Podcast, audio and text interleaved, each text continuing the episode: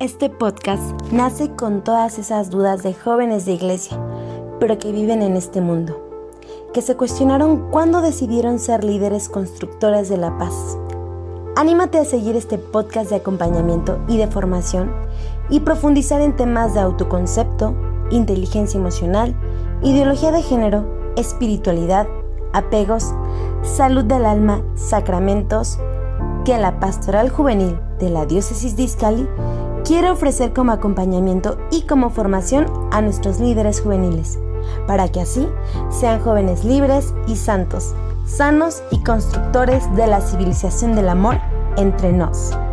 Escúchanos y acompáñanos en temas del joven y para el joven líder y católico.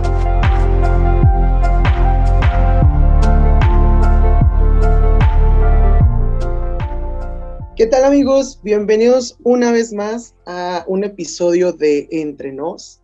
Hoy eh, tenemos el privilegio de poder contar con la presencia de un amigo, un sacerdote católico originario de la Ciudad de México. Él eh, pues ha estado formado durante toda su vida prácticamente bajo la formación de los Legionarios de Cristo, eh, congregación a la que él se unió después de terminar la preparatoria eh, él ha tenido estudios de humanidades en Salamanca, España, eh, filosofía y teología en el Ateneo Pontificio de Regina Apostolorum en Roma. Ha colaborado en formación con seminaristas en Roma, en Estados Unidos. Eh, ha trabajado con grupos de jóvenes en diversos proyectos de apostolados. ha tenido también la oportunidad de participar en un curso internacional de formadores del Regnum Christi en Roma eh, cuando era laico en 1999 y colaboró en su preparación en 2009. Actualmente él vive en la ciudad de Monterrey, donde es director de la sección de jóvenes de Regnum Christi desde el 2014 y bueno, pues ahí dirige varios apostolados, es consejero de la red de colaboradores RC y del apostolado Soñar Despierto de 2016 a 2019, fue director de este curso y también es autor del libro De mí depende y me da mucho gusto poder presentarles al padre Gabriel Abascal. Padre, bienvenido. Muchísimas gracias, Dani. Eh, me da demasiado gusto poder estar aquí con ustedes compartiendo este espacio. Eh, bien hallados todos. Bienvenido, padre. Pues muchas gracias. Vamos a, iniciar este, este tema que eh, anteriormente hemos hablado de lo que es la inteligencia emocional, hemos hablado acerca de lo que es la teología del cuerpo y hoy nos llama mucho la atención hablar también acerca del liderazgo, pero no, no, no, no como si fuese una clase o una ponencia de universidad o preparatoria, ¿no? Sino también desde este enfoque que, que la iglesia, que, que el liderazgo puede tener dentro de la iglesia, un liderazgo cristiano. Y a mí me gustaría iniciar, padre, eh, con una pregunta, ¿no? Eh, justamente viene en, el apartado de su libro y me gustaría iniciar con ella. ¿Quién es el líder? Mira, es una respuesta bien fácil, bien sencilla y bien corta. ¿eh? El líder es aquel que tiene seguidores. El líder es esa persona que, atrae, que arrastra, que motiva, que, lleva a los demás hacia un objetivo, hacia un ideal. Ese, ese es el líder. ¿Ok? Y ahora, ¿cómo, cómo lo podemos pasar a esta parte de eh, un líder cristiano o un liderazgo cristiano? ¿Hay alguna diferencia o, vamos tomando como los mismos, los mismos rubros que ya nos, nos, está, nos han marcado la sociedad? Digo, porque este tema del, liderazgo, si bien sabemos, no es nuevo, pero siempre tiene cosas nuevas que aportar. Entonces, ¿usted considera que hay una diferencia? Hay una diferencia eh, profunda, dado que si quitamos, por así decirlo, de nuestras vidas, del ambiente, del planeta, a, todos esos liderazgos o a todos esos líderes, hoy acabamos con los líderes positivos o negativos, tarde o temprano van a surgir nuevos líderes, ¿no? Es algo que yo creo que es natural al ser humano, o sea, hay, gente que, le gusta organizar y hay gente que, encabeza, que hay gente que tiene un carisma, hay gente que tiene una atracción y, hace que los demás le sigan a un ideal, a un objetivo, bueno o malo, ¿no? Aquí el tema del liderazgo cristiano es que la diferencia más reconocible es precisamente nuestro bautismo. O sea, por el hecho de ser bautizados, todos los cristianos, todos los católicos, por el hecho de, ser parte de la familia de Dios, por haber recibido el bautismo, dice el Evangelio que estamos llamados a ser luz del mundo y sal de la tierra. Jesús nos lo dice bien claro. Ustedes son luz del mundo y sal de la tierra. Entonces, eso quiere decir que, que el liderazgo de alguna manera nos cae ya de cajón, por así decirlo, por supuesto, por el simple hecho de ser cristianos.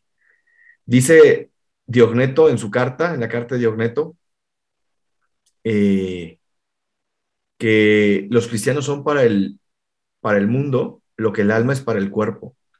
Entonces, el hecho de haber recibido la fe, el hecho de haber recibido el don del bautismo, el don de haber recibido ese tesoro tan grande del mensaje de Cristo para cada uno de nosotros, ya nos hace líderes de nuestros hermanos. Ya nos pone en una posición de liderazgo. Esa es la gran diferencia. Ok, Pater. ¿Y, qué, diferencia puede haber entre ser eh, ahora, en esta actualidad, eh, todavía querer ser líder? Eh, digo, conocemos nuestros líderes que a lo mejor pues han, han ido cambiando a lo largo de la historia, como pueden ser tal vez nuestros presidentes, puede ser incluso el mismo Papa, ¿no? Pero nosotros desde nuestra dimensión, desde donde estamos, ¿por qué ser líderes? ¿Por qué seguir este llamado? ¿Por qué tener esta todavía eh, el liderazgo como parte de nuestra vida como jóvenes? Sí, mira, la verdad es que es un tema muy trillado, es un tema eh, muy hablado, del que se han hecho muchos cursos, muchos seminarios, muchos talleres, muchos programas, muchos podcasts. Incluso la gente está un poquito harta del tema del liderazgo. Es, es probable, ¿no? Porque pues todo el mundo quiere hablar de cómo ser mejor y de cómo ser líder y de cómo ser cabeza, ¿no? Entonces, algunos ya no compran tanto el discurso, pero es verdad que hoy, más que nunca, en la historia de la humanidad y en la historia de la iglesia necesitamos líderes auténticos, porque quizá hoy la iglesia y el mundo atraviesan por eh, un momento, un cambio de época, que creo que todos lo notamos, es un cambio de época en donde hay demasiada confusión, en donde hay demasiada revoltura, en donde hay demasiado relativismo, en donde hay demasiada, em, eso, confusión de ideas. Y si nosotros como cristianos no nos tomamos en serio nuestro papel de líderes y volvemos a marcar el rumbo y volvemos a marcar la pauta y volvemos a, mostrarle al mundo que Cristo tiene algo que decir y que Cristo es el líder de líderes y es el camino, la verdad y la vida, si nosotros no volvemos a replantear ese liderazgo cristiano para llevar a las personas a esa verdad, a ese camino, a esa vida que es Cristo, pues estamos incumpliendo nuestra misión dentro de la iglesia.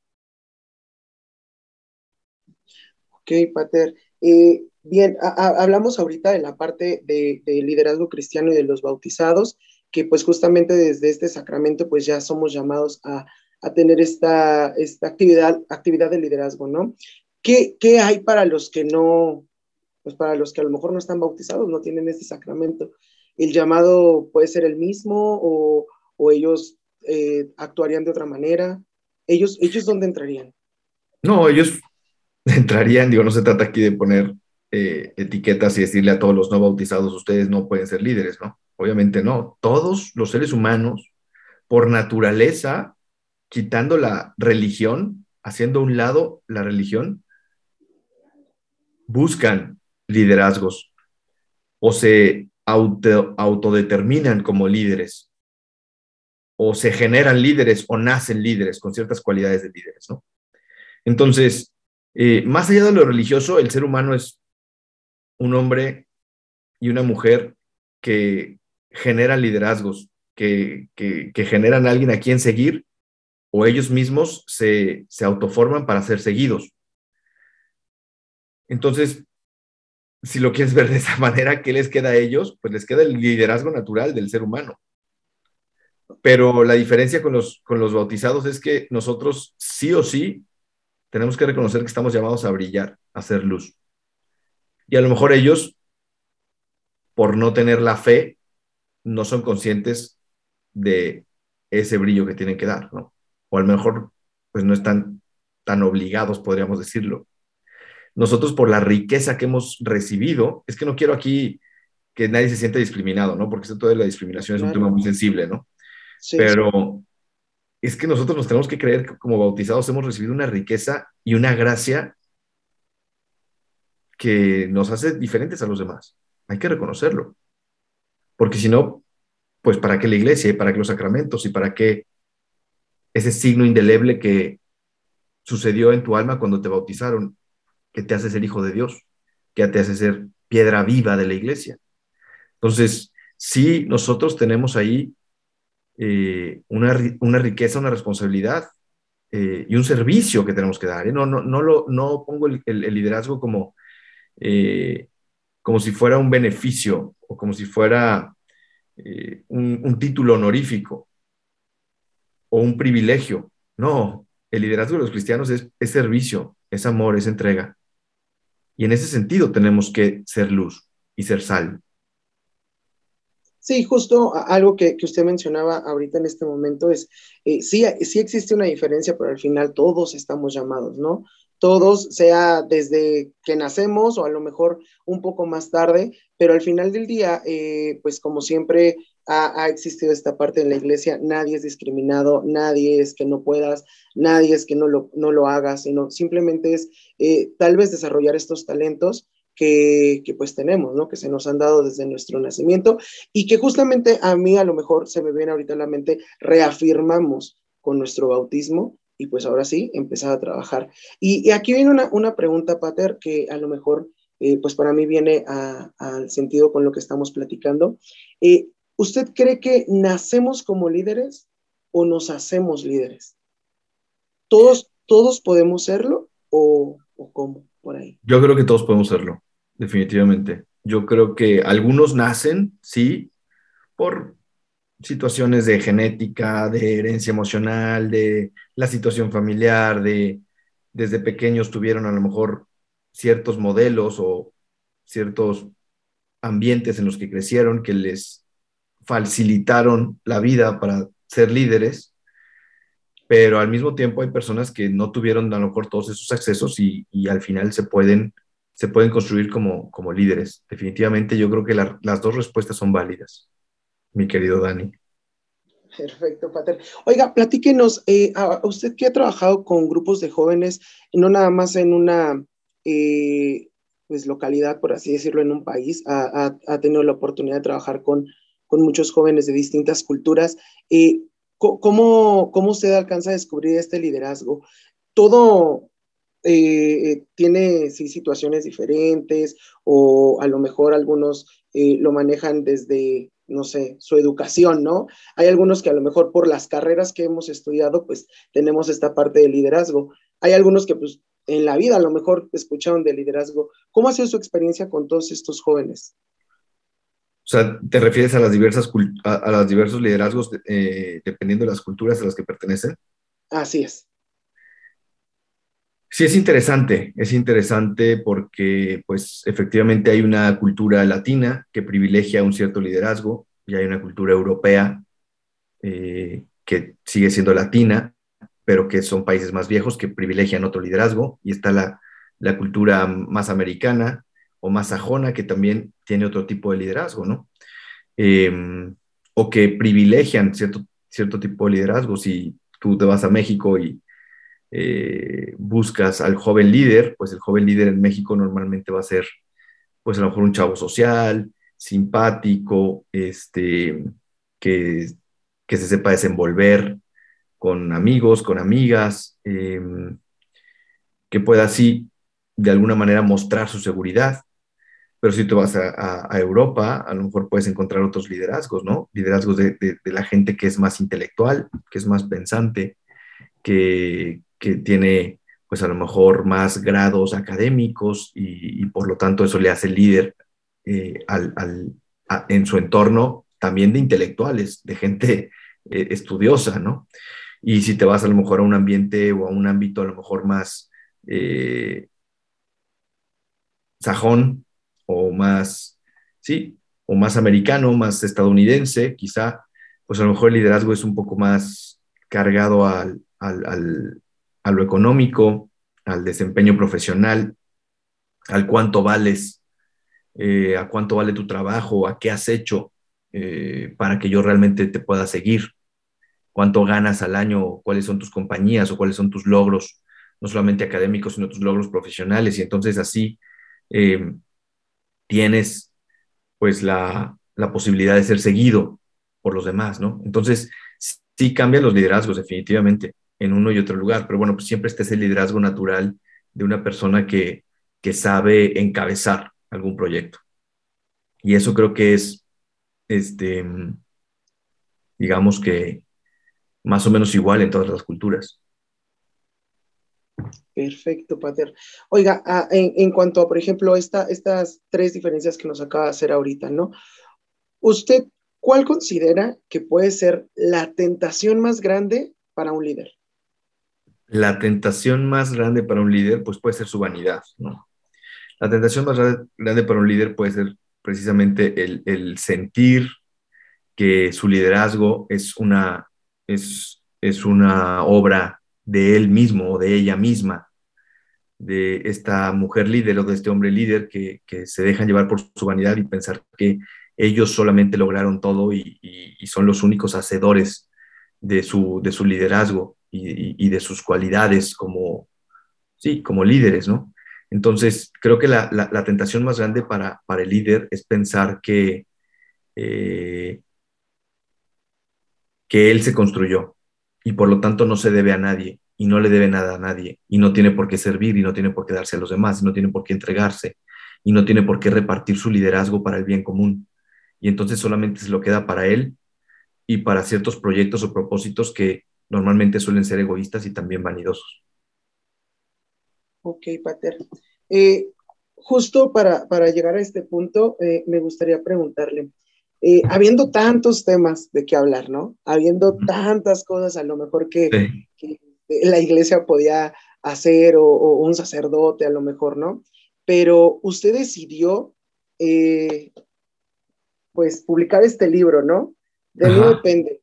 Este libro, ¿por ¿Por qué, padre? ¿Por qué eh, trata usted de rescatar esta parte de liderazgo? Y el título, pues digo, al final, si le hubieran puesto liderazgo, yo creo que hubiéramos dicho, ah, otro libro más, ¿no?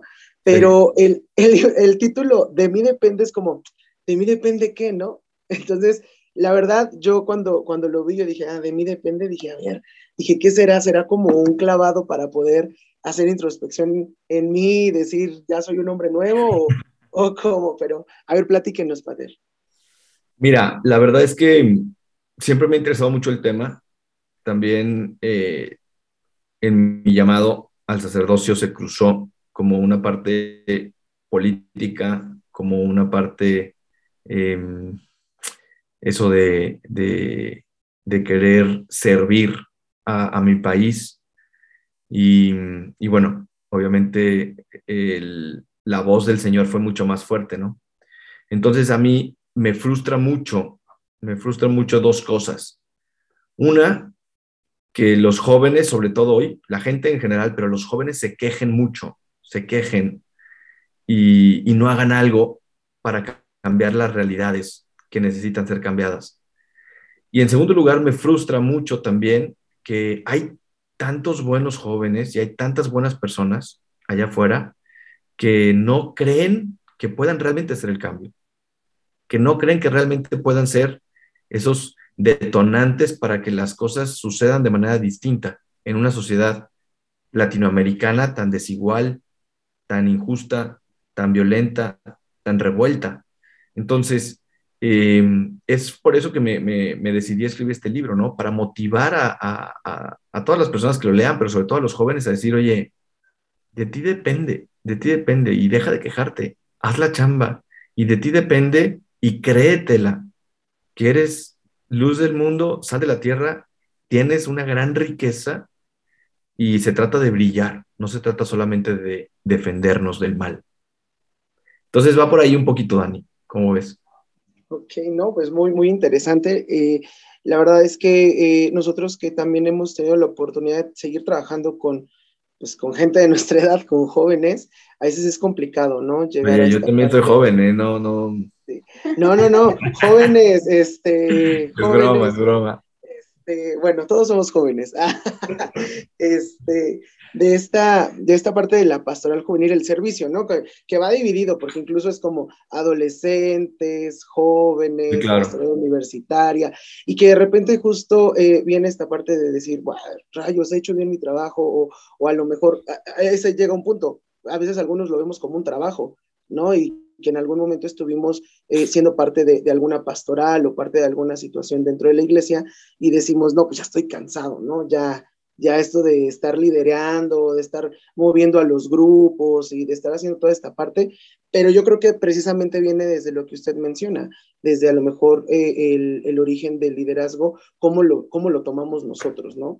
A lo mejor algunos, eh, pues sí, nos subimos al tabique y nos mareamos y decimos, ya, ya, ya gobernamos toda una diócesis. Y algunos a lo mejor, pues podemos ser un poquito más, pues sí, o sea, desde hacerlo lo, lo, mínimo hasta lo máximo, ¿no? Entonces, aquí Kat quiere hacer una pregunta, Pater. Kat quiere hacer una pregunta que, que está muy entusiasta. A ver, Kat, ayúdanos. Adelante.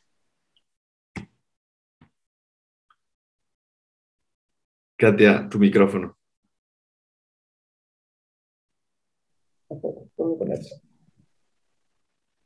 Eh, bien, desde aquí le hablo para mantener como el mismo sonido. Em, escuchando el concepto de liderazgo desde la postura cristiana, está más como enfocado al servicio, al amor, a la entrega a los demás. Y a mí me surge la pregunta sobre si todos debemos ser líderes. ¿Y esto por qué? Porque, por ejemplo, a lo mejor en la escuela, a mí, yo que estudié eh, psicología, me decían, no, pues es que no todos podemos ser líderes porque también necesitamos a alguien que sea seguidor, ¿no? o que esté apoyándonos. Entonces, en esta parte, si todos en la iglesia nos volvemos líderes, no hay ningún problema, o sea, funcionamos mejor si todos somos líderes, eso es como algo que no me queda muy claro. Muy buena pregunta, la verdad, porque dice San Pablo que en la iglesia hay unos que somos manos, otros que somos pies, eh, otros que son dedos, otros que son boca, otros que son ojos y otros que son cabeza, ¿no? Y los que son cabeza son los que están destinados o están llamados a liderar, a llevar. Em, sí, yo creo que ese, ese liderazgo, Katia, y fíjate que es algo bien interesante que está ahorita como que me está, me está surgiendo, es, es algo superpuesto, ¿no? Es algo que se va entramando. Em, a lo mejor tú eres líder de un grupo de jóvenes que tienen que tener una, una líder psicóloga al frente de ellos, pero tú al mismo tiempo eres seguidora. Entonces, no se puede ser, no se puede ser líder si antes no se es seguidor. Entonces, es, como, un, es como un entramado de liderazgos y de, y de subordinados, si le quieres llamar así, ¿no? Todos de alguna manera en la iglesia tenemos a alguien que seguir y al final, pues también el Papa mismo al, Espíritu Santo, ¿no? Que es quizá el último eslabón de la cadena. Eh, y también, obviamente, los consejos de sus hermanos cardenales. Pero, pero todos tenemos a alguien a quien seguir. Y si no sabemos seguir, no sabemos liderar. Entonces, si todos nos convertimos en líderes, no habrá seguidores. Pues yo más bien lo pondría como que todos somos líderes y cada, cada quien tiene seguidores a su nivel. Y en la medida en la que cada quien cumplamos bien nuestro papel de líderes, en la medida en la que cada quien brillemos como debemos de brillar, haremos que los que están debajo nuestros cumplan mejor su liderazgo para que después ellos puedan seguir siendo líderes de las siguientes generaciones o del, o del entorno o rebaño que a ellos les haya confiado, ¿no? Entonces, es un, es un liderazgo que se va entramando eh, en donde todos estamos llamados a ese servicio dentro de la iglesia. Ok, bien, ya me queda un poquito más claro. Y sobre esta misma línea, me gustaría entender o saber si hay algún tipo de tips como para evaluarme de manera personal y saber qué calidad de líder soy para los demás. Muy buena, muy buena, muy buena pregunta. Este, sí, sí hay, digo, primero te, recomiendo mucho un libro que se llama De mí depende, lo escribió el padre Gabriel Vázquez. claro, claro. Ahí te puedes evaluar un poco. Ahí vienen este, bastantes tips para evaluarte. Pero hay muchas herramientas, ¿eh? Hay muchas herramientas. De, si quieres herramientas más concretas, hay una herramienta que se llama 360. Eh, lo hacen algunas, algunas compañías que se dedican a esto, en donde tú le mandas a tus colegas eh, un cuestionario para que ellos te evalúen. A la gente que trabaja actualmente contigo o a la gente que ha trabajado contigo. Entonces, tú les mandas un cuestionario y ellos te, evalúan en todas tus áreas. Cómo eres eh, al momento de, dirigir, cómo eres al momento de, ejecutar, cómo eres el momento de dar feedback, de dar retroalimentación, cómo eres al momento de trabajar, eh, qué tan capaz eres, qué tan asertiva eres, eh, qué tan paciente eres, en fin, digo, son compañías profesionales que hacen este tipo de, de, cuestionarios que de alguna manera al final demuestran una radiografía, te muestran una radiografía de tu liderazgo. Y entonces tú, al ver la respuesta de tus compañeros y una respuesta tuya propia, porque tú también lo haces, te comparas en qué, en qué parámetros estás fuerte en tu liderazgo y en qué parámetros a lo mejor estás más débil, ¿no? A lo mejor eres muy buena este, ejecutando o organizando equipos, pero a lo mejor eres muy mala dando coaching o dando retroalimentación a tu equipo o dándole seguimiento. En fin, eh, te hacen ver qué tipo de liderazgo tienes, primero que nada, si es un liderazgo a lo mejor demasiado ejecutivo, demasiado frío, o a lo mejor es un liderazgo más humano, o es un liderazgo más de servicio, o es un liderazgo más utilitarista y tienes que tener cuidado porque utilizas a las personas, en fin, te hacen ver tu estilo de liderazgo y después te hacen ver en qué, parámetros estás baja y en qué parámetros estás alta. Esas herramientas hay muchas en Internet, las puedes encontrar, hay unas que incluso se, se pueden comprar, que son más caras, pero eh, gracias a Dios en este 2022 podemos adquirir eh, todo este tipo de, eh, de, herramientas que nos ayudan a, a ver cómo somos el liderazgo. Esa es muy buena pregunta. Sí, y sobre todo considero que es muy importante porque, como bien lo mencionaba hace un ratito, una de las tentaciones más fuertes de un líder es caer en vanidad. Entonces, a veces no nos preocupamos tanto como por evaluar cada una de las partes o de los aspectos que tenemos como jóvenes y eso a veces impide también el crecimiento de nuestros grupos, de los demás jóvenes que están cerca de nosotros. Claro, claro. Yo creo que una de las partes más importantes del liderazgo es perdón, del líder es que sepa recibir retroalimentación. Ahí en el libro hay una, hay una frase que me gustó mucho, no me acuerdo quién la dijo, pero dice, la retroalimentación es el desayuno de los campeones, ¿no? Aquel que sabe recibir retroalimentación, aquel, aquel que sabe escuchar a sus compañeros, a sus subordinados, a sus superiores, a sus iguales, a sus pares, y que esta gente te diga, oye, esto te hace falta o en esto podrías mejorar o esto no me gustó tanto y que tú, ay, lo aceptes con humildad porque a todos nos duele, ¿no? Recibir como de alguna manera ese, esa retroalimentación, esa crítica. A nadie nos gusta que nos digan nuestras verdades.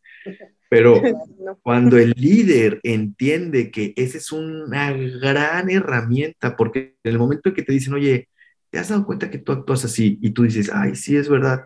Ahí es donde puedes mejorar. Pero si no te lo dicen, nunca vas a mejorar. Mira, yo te pongo una situación muy personal. a mí me cuesta trabajo por despistado y porque soy muy enfocado.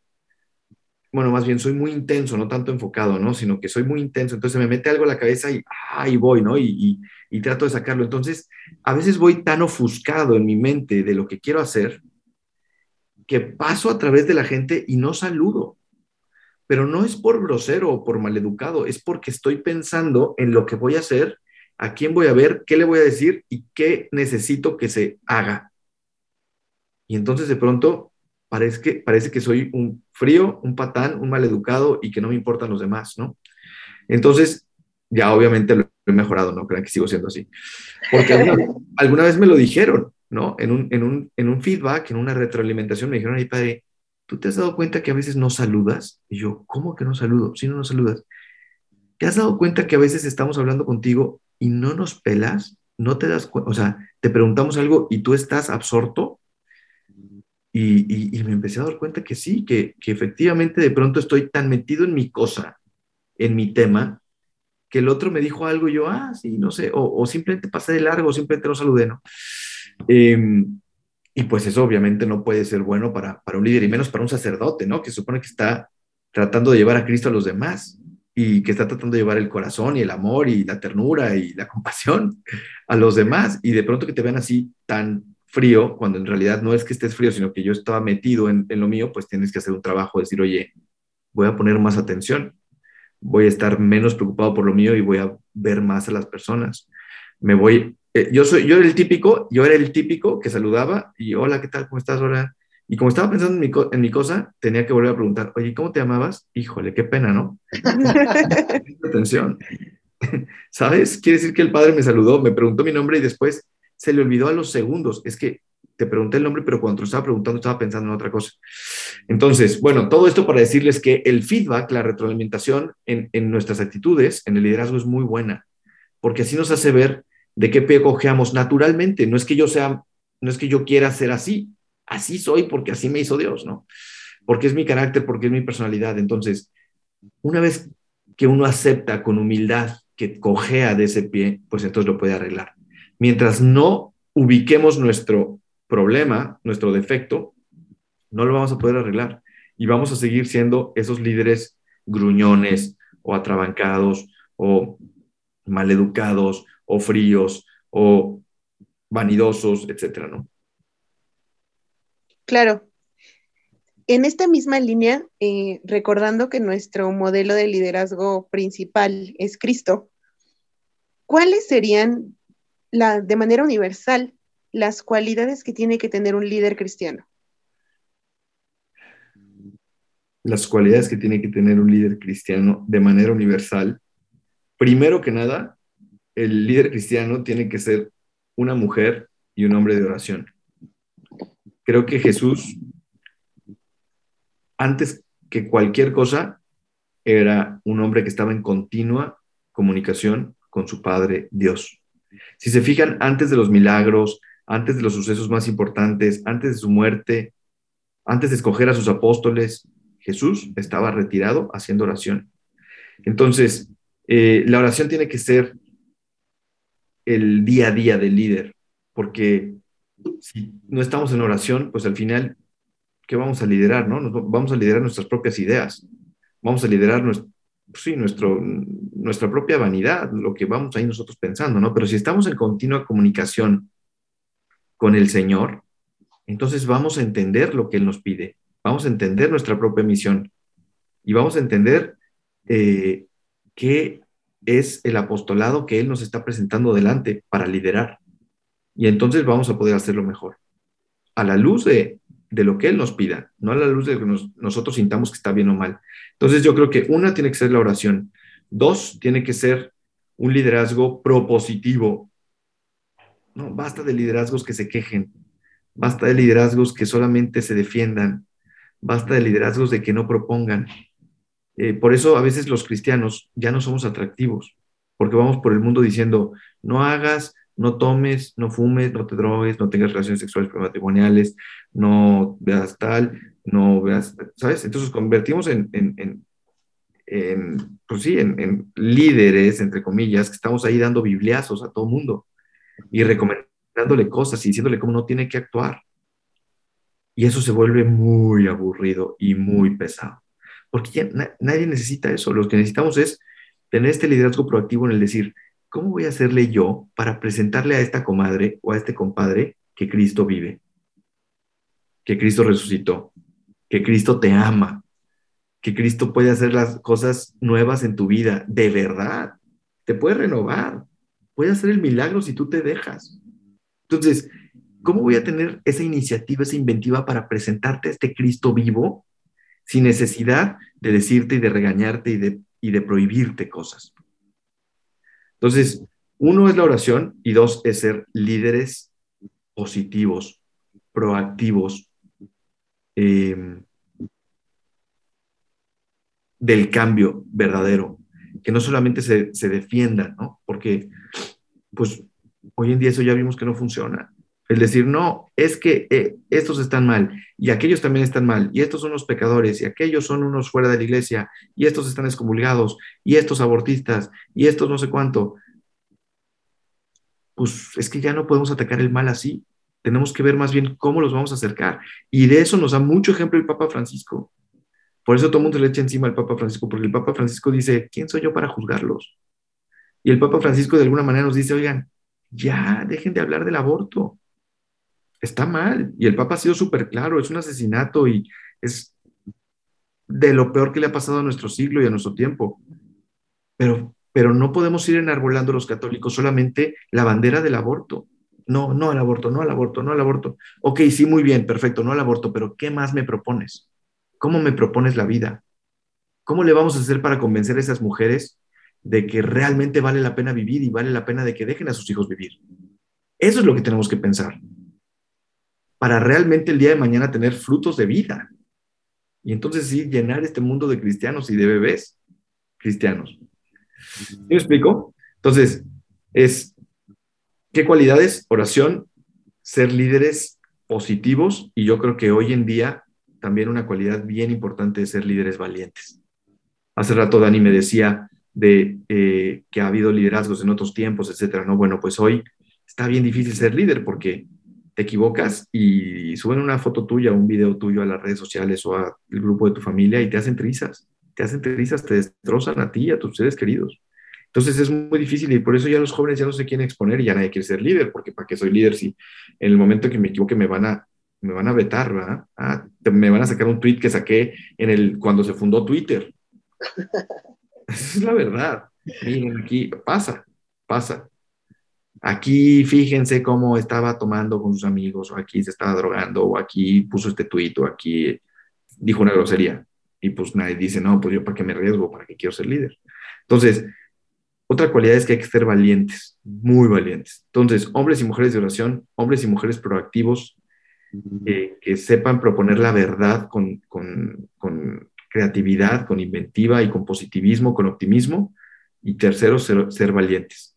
Dentro de muchas otras cualidades que digo en el libro, ¿eh? para que no dejen de leer.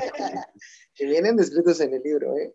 Sí, no, wow, padre. La verdad es que no, nos deja eh, atónitos a todo esto porque justamente eh, algunos de nosotros que practicamos el liderazgo, eh, pues yo creo que ahorita estamos así, pum, pum, pum, pum, pum, abajo, ¿no? ¿Por qué?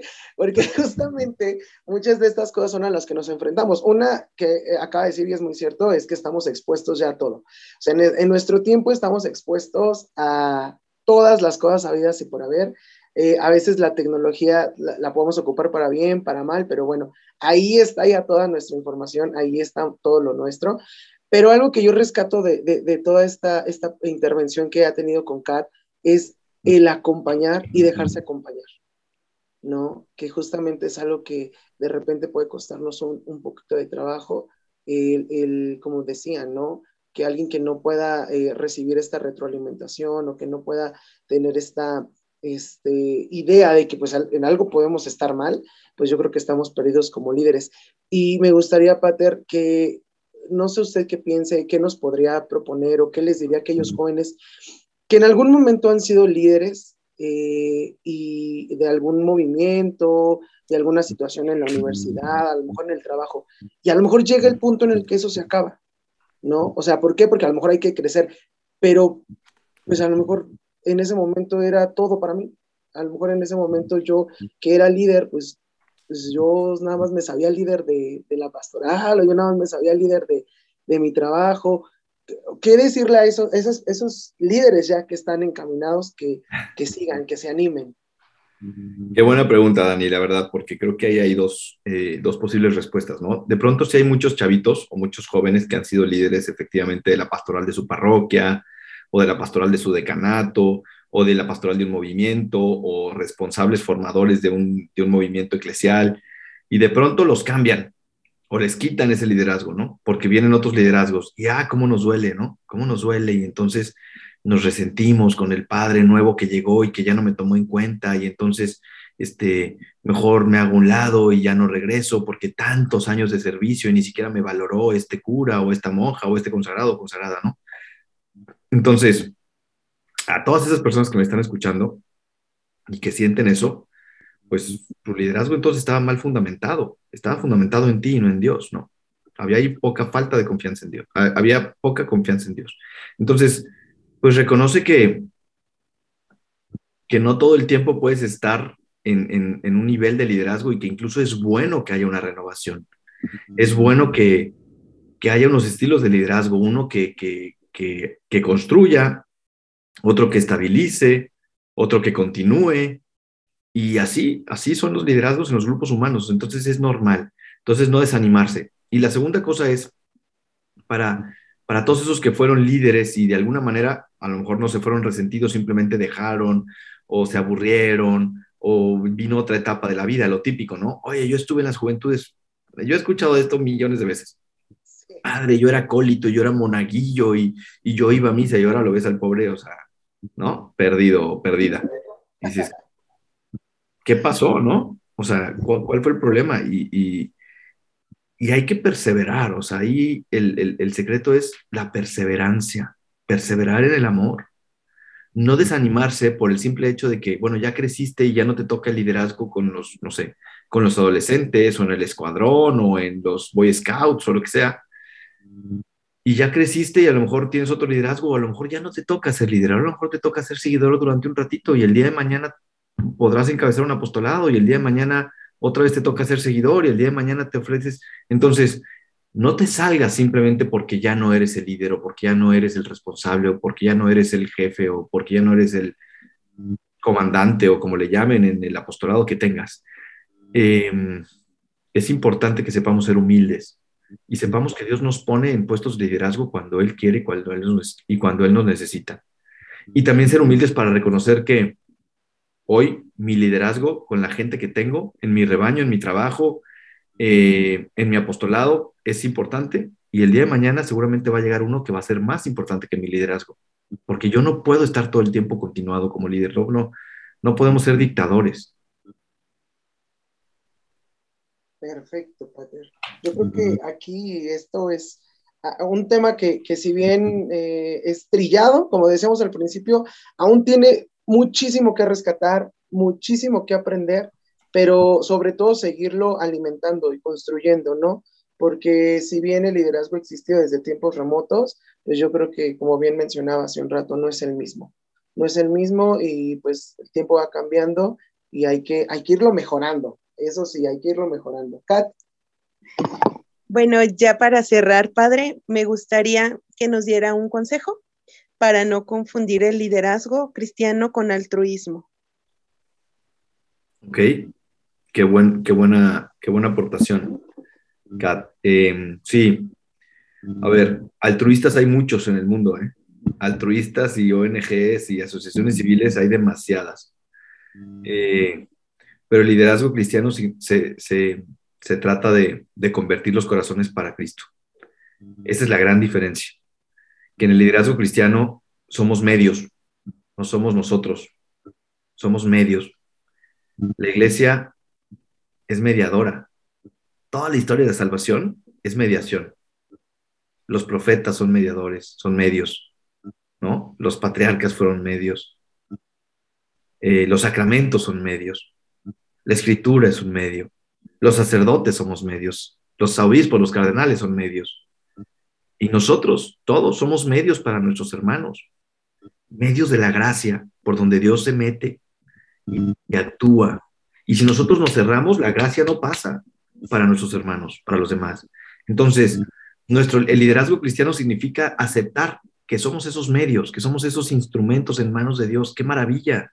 Dios nos ha querido elegir como, como sus instrumentos. Se oye feo, ¿no? Pero bueno, como sus, como sus pinceles para su obra de arte perfecta, como, como ese medio de salvación para los demás. Y, el altruismo, pues significa solamente el buscar un bien para el otro, pero sin tener esa conciencia de salvación, de llevar el amor de Cristo a los demás.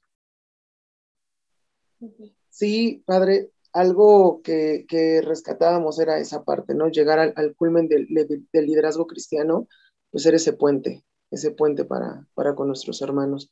Eh, no sé, Kat, si tú tengas alguna otra pregunta para el Pater, algo que el público nos esté pidiendo. Eh, por ahora no, nada más me queda de tarea leer el libro, depende de mí. No. Ah, no, de mí depende.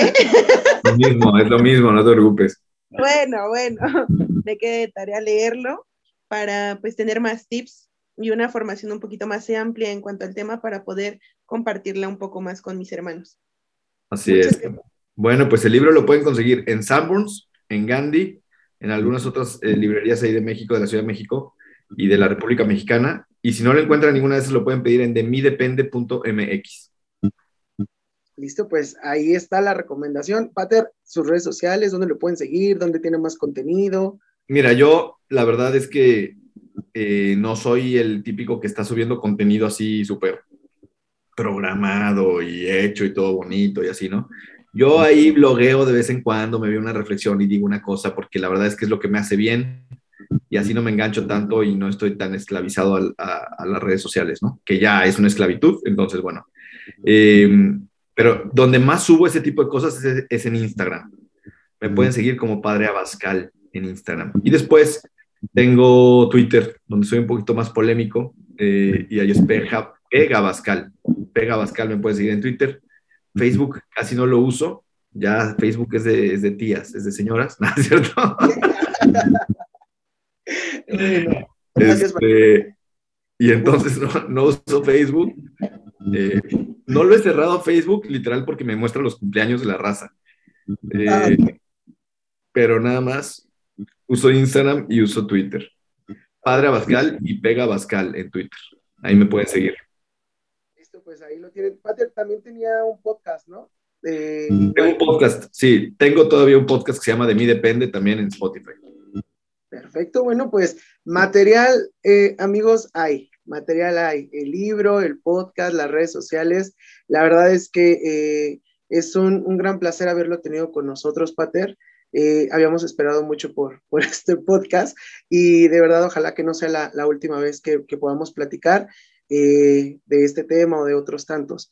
Le agradecemos mucho, mucho su, su, participación, su presencia, su consejo, toda su expertise. De verdad, muchas, muchas gracias a nombre de la provincia de Tlalnepantla. Y pues, muchas, muchas gracias. Pues qué maravilla y saludos a todos mis amigos ahí de, de, de Izcali, de Tlalnepantla. Que Dios les bendiga mucho y pues ya saben, ¿eh? de nosotros depende sacar esta barca que es la iglesia a flote y que Dios les bendiga a todos. Gracias, Padre. A ustedes, hasta luego.